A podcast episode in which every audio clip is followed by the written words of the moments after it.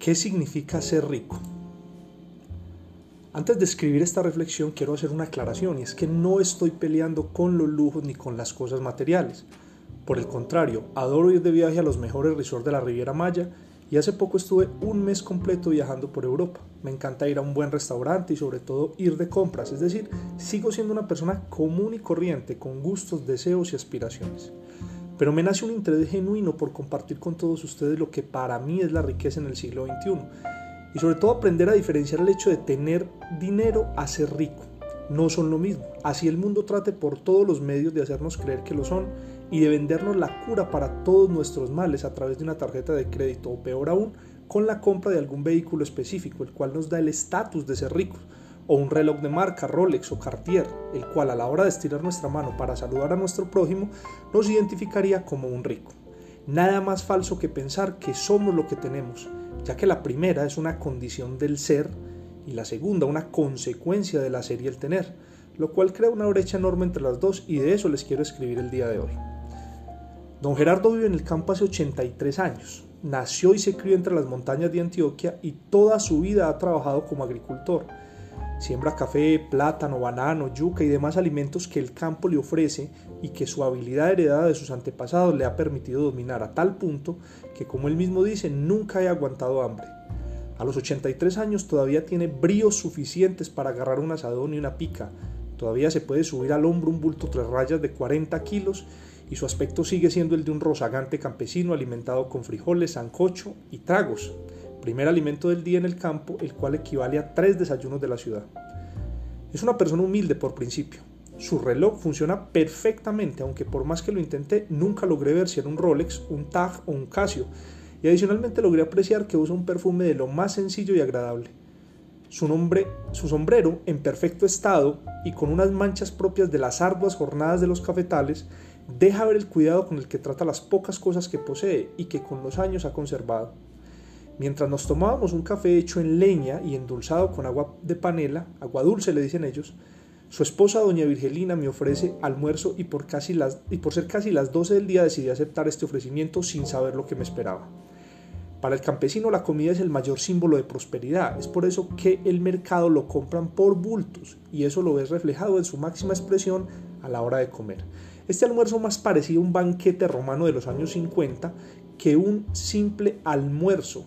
Era un plato de frijoles tamaño XXL con coles, plátano, zanahoria y pedacitos de garra de marrano. En otro plato XXXL había arroz, carne frita, tajadas de maduro, un huevo y un pedazo de yuca cocinada. Y por si fuera poco para rematar, me ha traído una taza de mazamorra con un pedazo de panela partido como postre. Ese día aumenté 4 kilos de peso, que al día de hoy nunca pude perder ya que me enamoré de la dieta de las montañas. Al terminar el banquete, don Gerardo se reclina en una mecedora y sintoniza una emisora montañera llamada Ondas del Tonusco, en honor a un valle cercano y que recibe un hermoso río que desemboca en el Cauca. Suena la música y en una expresión casi automática, don Gerardo me dice lo siguiente mientras mira el paisaje que tiene el frente. Mijo, esto es la verdadera riqueza. Y luego me suelta esta perla.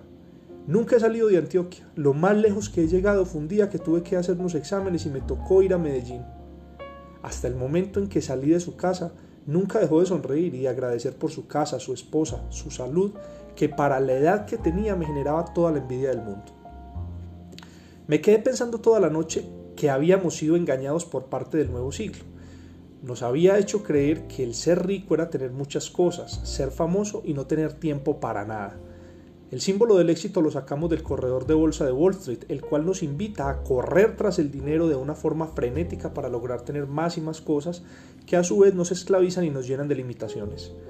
El siglo XX nos metió en la cabeza que había que tener carro, casa y finca de recreo, que teníamos que presumir de nuestros viajes y lugares exóticos y que debíamos ostentar ante nuestros amigos y familia toda nuestra riqueza a la hora de celebrar un matrimonio o cumpleaños.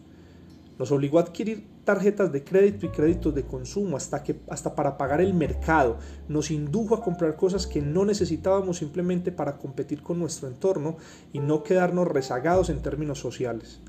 La velocidad del capitalismo nos acorrala contra el consumo desbordado y nos impone el iPhone, el Mac, a Louis Vuitton y a Dolce y Gabbana, a BMW y Mercedes-Benz. Las redes sociales como Instagram, Facebook, nos confunden a diario con esas vidas perfectas en sus páginas y con la cantidad de marcas que nos meten por los ojos cada vez que le damos una vuelta a estas aplicaciones. El mundo está diseñado para que consumas más, mucho más de lo que necesitas, que te endeudes y que te conviertas en esclavo de tus posesiones materiales al punto de trabajar para pagarlas y en ese proceso perder lo más valioso, la vida. ¿Qué es ser rico en el siglo XXI? Estar vivo es ser rico, tener la posibilidad de empezar de nuevo cada día y disfrutar de cada cosa que nos sucede, lo bueno y lo no tan bueno. Ser rico es vivir en plenitud, como dice el gran maestro Iván Mazo Mejía. Ser rico es necesitar poco y lo poco que se necesita, necesitarlo poco, como decía San Francisco.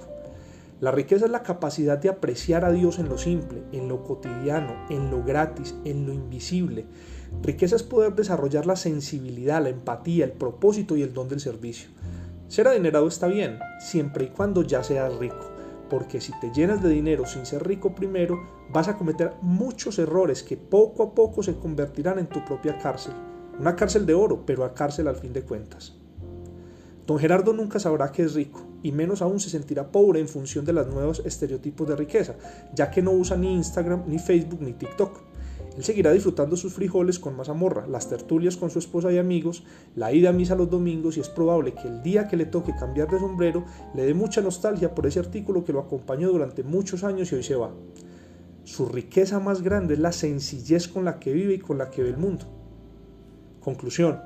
Las aspiraciones son maravillosas, pero la sabiduría es el arte de saborearse la vida y ahí está la verdadera riqueza. Feliz día para todos.